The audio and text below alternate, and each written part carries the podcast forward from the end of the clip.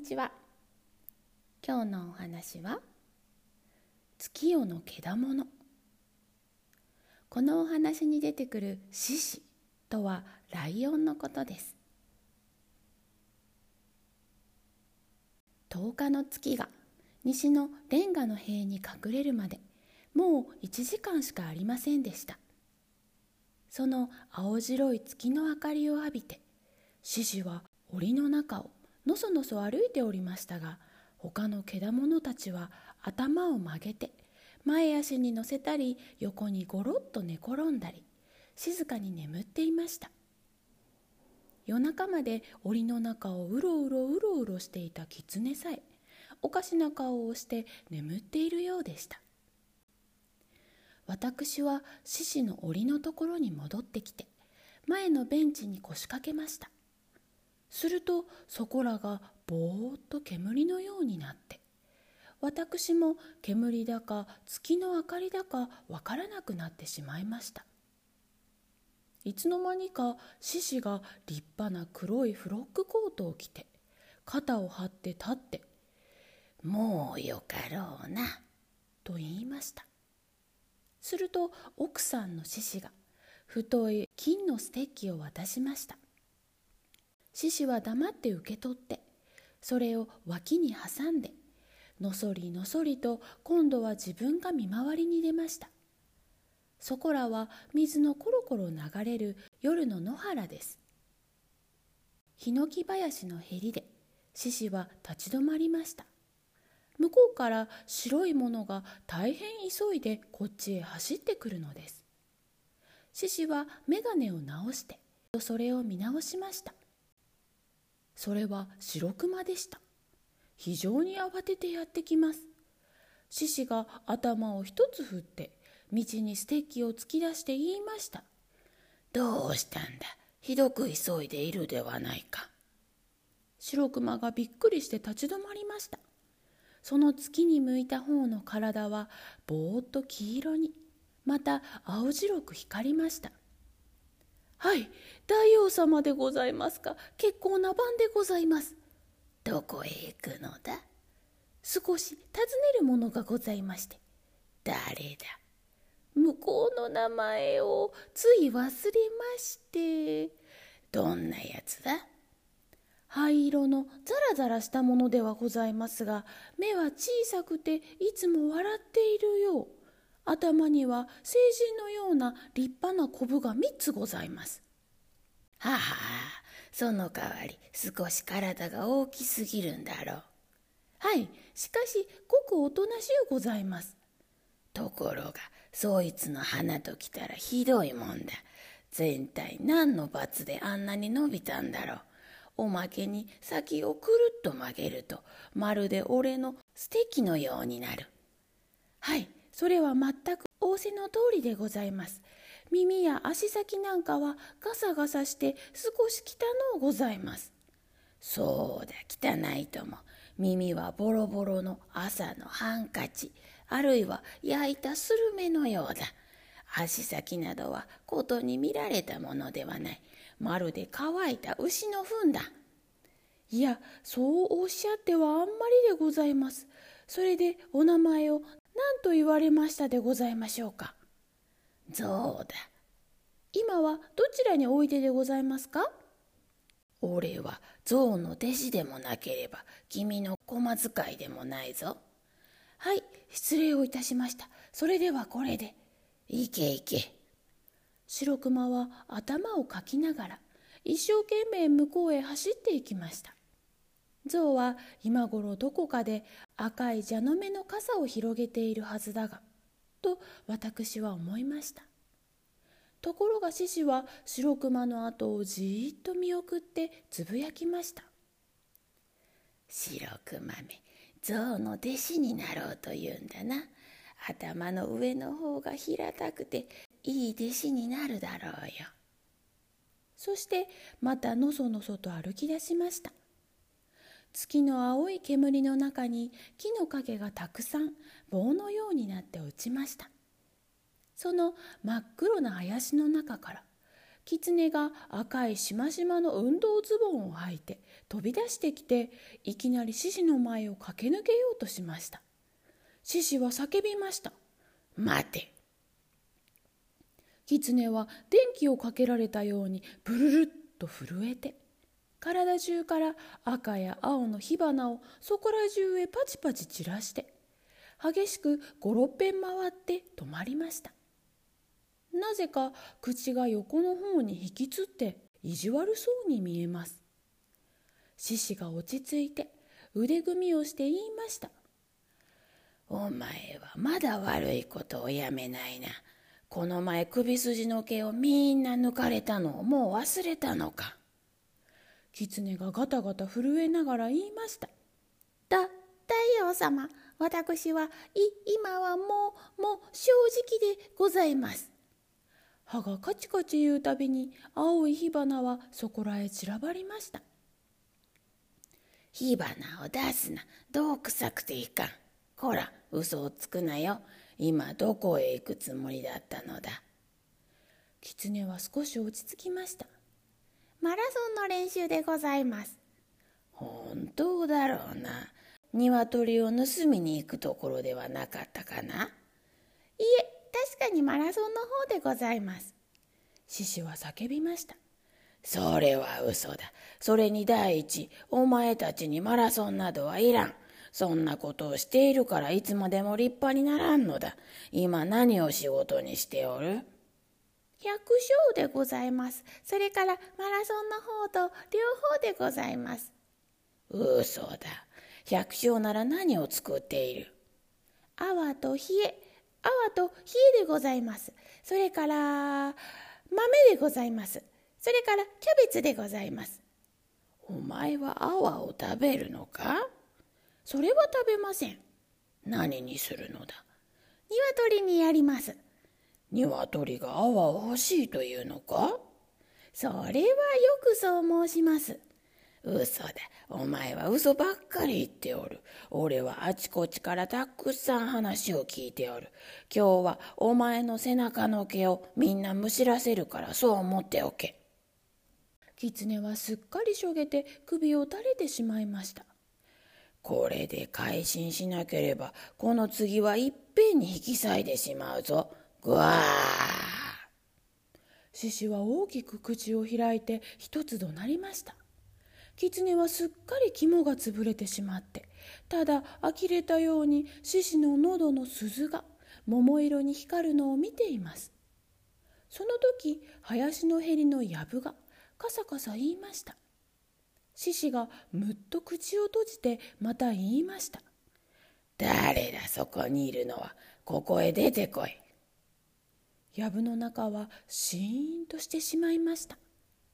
獅子はしばらく鼻をひくひくさせて、また言いました。たぬき、たぬき。こら、隠れてもダメだぞ。出ろ、陰険なやつだ。たぬきが藪からこそこそ這い出して、黙って獅子の前に立ちました。こら、たぬき、お前は立ち聞きをしていたな。たぬきは目をこすって答えました。そうかな。そこで獅子は怒ってしまいました。そうかなだって、ずるいやつめ、お前はいつでもそうだ。貼り付けにするぞ。貼り付けにしてしまうぞ。たぬきはやはり目をこすりながら、そうかな、と言っています。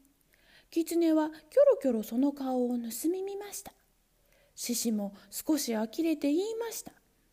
殺されてもいいのか？のんきなやつだ。お前は今立ち聞きしていたんだろう。いいや、オラは寝ていた。寝ていたって、最初から寝ていたのか？寝ていた。そして、にわかに耳元でガーッという声がするから、びっくりして目を覚ましたんだ。ああ、そうか。よくわかった。お前は悪くない。後でごちそうに呼んでやろう。狐が口を出しました。だよ、こいつは嘘つきです。立ち聞きをしていたのです。寝ていたなんて嘘です。ごちそうなんてとんでもありません。タヌキが躍起になって腹太鼓を叩いて狐を責めました。なんだい？人を中傷するのか？お前はいつでもそうだすると狐もいよいよ本気です中傷というのはなありもしないことで人を悪く言うことだ。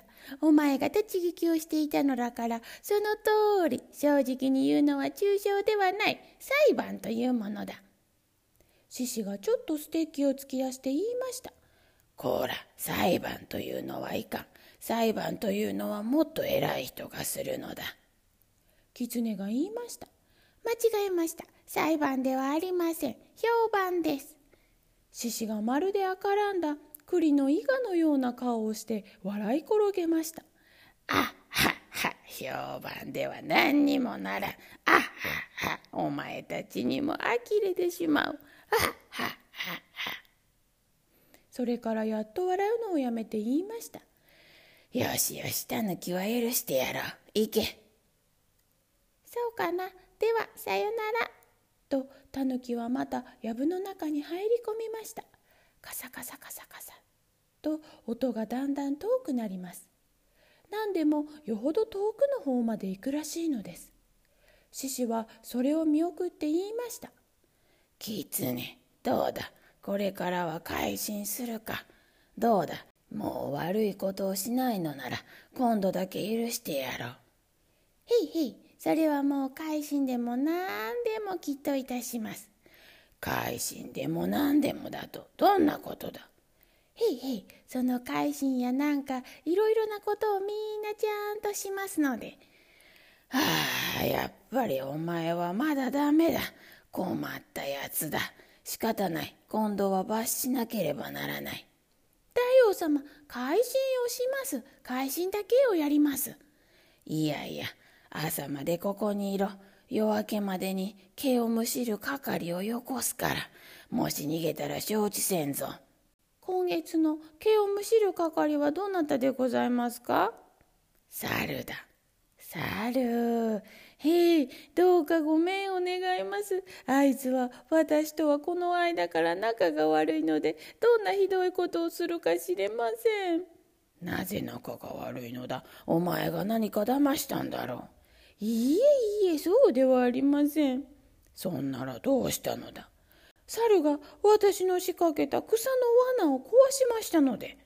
そうか、その罠は何を取るためだ鶏です。ああ、切れたやつだ。困ったもんだ。と、獅子は大きくため息をつきました。狐もおいおい泣き出しました。向こうから白熊が一目散に走ってきます。獅子は道へステーキを突き出して呼び止めました。止まれ白熊、止まれ。どうしたのだひどく慌てているではないか。はい、象が私の鼻を伸ばそうとして強く引っ張ります。うん、そうか。怪我はないか？鼻血をたくさん出しました。そして倒れました。うん、そうか。まあそれぐらいならよくあろう。しかしお前は象の弟子になろうと言ったのか？はい。そうか。あんなに鼻が伸びるには天才でなくてはダメだ。引っ張るくらいでできるもんじゃない。はい、全くでございます。あ、追いかけてまいりました。どうかよろしくお願いいたします。白熊は獅子の影に隠れました。象が地面をミシミシ言わせて走ってきましたので獅子がまたステーキを突き出して叫びました「止まれ象止まれ。白熊はここにおる。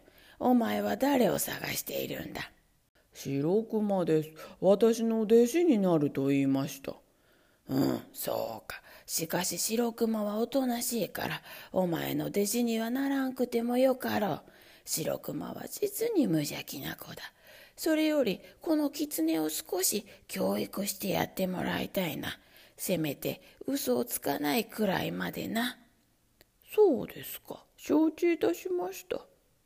今、毛をみんなむしろうと思ったのだが、あんまりかわいそうでな。教育料はわしから出そう。1ヶ月800円に負けてくれ。今月分だけ払っておこう。獅子は直帰のポケットから大きなガマ口財布を出してせんべいくらいある金貨を8つ取り出して象に渡しました。象は鼻で受け取って耳の中にしまいました。さあ行け狐よく言うことを聞くんだぞ。それからぞ狐は俺から預かったんだから鼻をむやみに引っ張らないでくれ。よしさあみんな行け。白熊も象も狐もみんな立ち上がりました。狐は首を垂れてそれでもキョロキョロあちこちを盗み見ながら象についていき白熊は鼻を押さえて家の方へ急ぎました。獅子は葉巻をくわえマッチを吸って黒い山の沈む十日の月をじっと眺めました。そこでみんなは目が覚めました。十日の月は本当に今山へ入るところです。狐もたくさんくしゃみをして起き上がってうろうろうろうろ檻の中を歩きながら向こうの獅子の檻の中にいる真っ黒な大きな獣をちょっと見ました。おしまいでは今日のお話クイズです。お話クイズ1つ目。このお話の登場人物は誰ですか？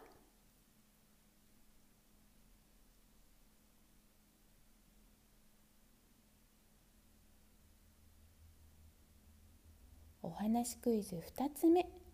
獅子や他の動物たちはどこに住んでいるのでしょう？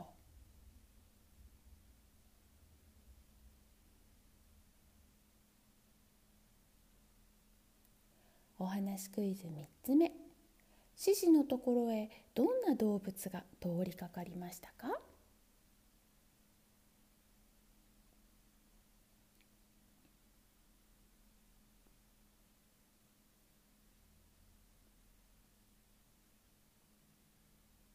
お話クイズ4つ目。白熊はどうして象のところへ行ったのですか？後で鼻を押さえながら戻ってきたのはどうしてですか？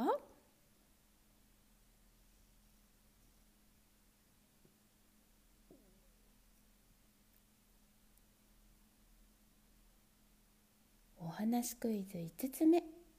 獅子にはどんなお仕事役割があるのだと思いますか？他の動物は獅子のことをどう思っているのでしょうか